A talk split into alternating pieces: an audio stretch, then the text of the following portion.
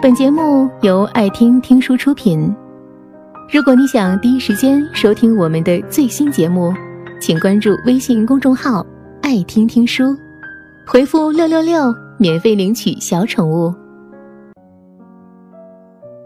我认识小钱已经很多年了，她在我们这个密友圈里是一个非常活泼开朗的女孩子，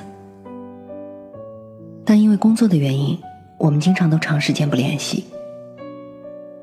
我们每年总会抽点时间出来，密友间见面聚会，聊聊天儿，找回往日那些熟悉的友谊。这一次的他见到我们以后，非常的兴奋。他兴高采烈的跟我说：“我想要结婚了。”当然啦，作为朋友的我，肯定是非常的希望他能找到自己的归属。席间，他告诉我。他认识的这个男人叫 Jojo 是一名外企的中层管理人员，收入相对比较稳定，家庭方面条件也不错。我问了一下他，你们处了多久了？他跟我说三个月。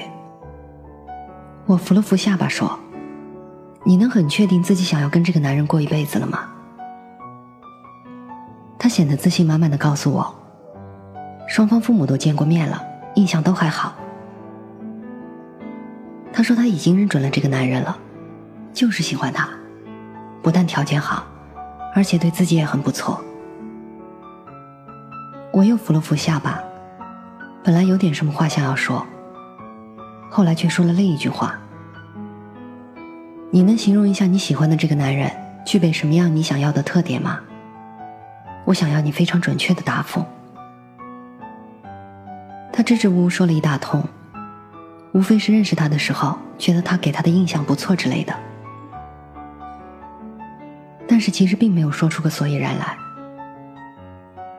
他告诉我，两个人在一起了，什么都可以努力，而且我们家人比较开明，在婚姻上我是可以自己做主的。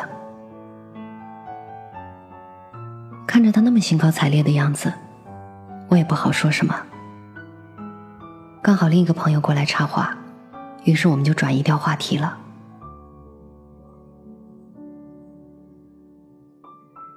不知道过了多久，那时候的我已经到了另一个城市工作了。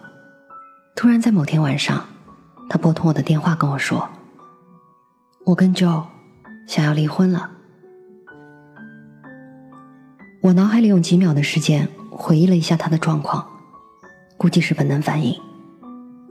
我竟然稍作惊讶的说：“不是吧？你们怎么了？”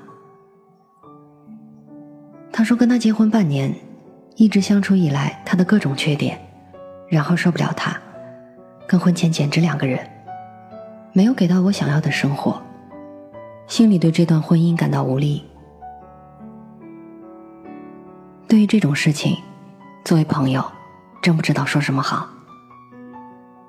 有时候安慰是无力的。”什么方式也抵不上婚姻的失败对他的打击。于是我想了想，还是什么也不说了吧。然后我告诉他：“你应该跟家人好好谈谈，你跟他之间是怎么一回事，多听一下长辈对你的一些建议，再做进一步的决定吧。”小倩是懵懂的，因为她完全不知道因为什么而结婚。尝试性的深刻想想，往往我们都自认为自己很了解爱情，但是却难以分清爱情和婚姻的关系。我们理所当然的认为，自己想要的等同于别人想要的生活，也喜欢把自己所思所想的婚姻归纳为一个叫做“努力”的词儿，以此来弥补两个人之间的不足。但是往往最后才发现，眼前的这个人。其实跟自己根本不合适。感情是有阶段的，刚开始充其量只能是互相吸引，那就像迷雾中去探索海洋的感觉，那种若隐若现的距离让我们为之激动。但之后呢，总是需要经历两个人的磨合，经历些惊涛骇浪，来考验你的船身是否坚固。有时候你很自信，但是一个小浪就足以把你撞得支离破碎。小千是看上娟儿什么了？也许是经济稳定，也许是印象不错，也许是家庭还比较优越。姑娘，不要把一瞬间的一时兴奋归纳成这就是未来呀。有些人说，要嫁给抓得住、看得见的物质财富，纵使什么都没有，也不会过得太差。最后这部分姑娘，在惶恐中直接步入更年期。有些人说，我不要嫁给世俗，也不需要什么门当户对，但是却最后还是嫁给了没有婚姻的爱情。爱情很昂贵，昂贵一百个包包，一千支唇膏都抵不过。所以这不仅需要我们在年轻的时候，面对婚姻的决定时。应该仔细问问自己：眼前的这个人，你真的了解他了吗？也许在偶然的一瞬间，在那么一次争吵过后，你会觉得他跟你不在同一个世界。也许在偶然间，他做出的一个小行为里，让你开始对他防备；也在偶然的一瞬间，他对你异常厌倦，往日的温情不在。换来的是一副冷冰冰的面孔。是的，很多人想考验爱情，但却不愿意花点时间。有人说，想教好那些喜欢约炮的男人，只需要把他们带去性病科转转，一段时间内，保准消停。有人说，想说服那些喜欢闪婚的姑娘。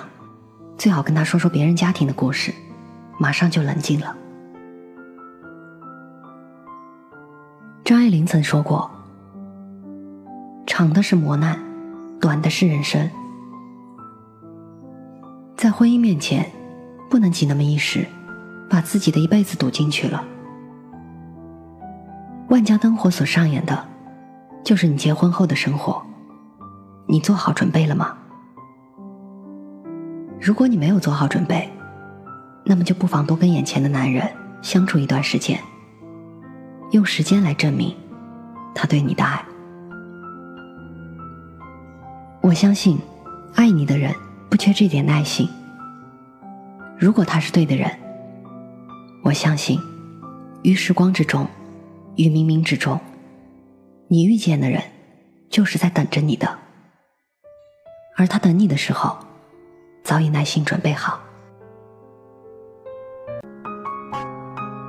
本节目到此就结束了，感谢各位的收听和陪伴。更多精彩内容，请关注微信公众号“爱听听书”，回复“六六六”免费领取小宠物。也欢迎你收听今晚的其他栏目。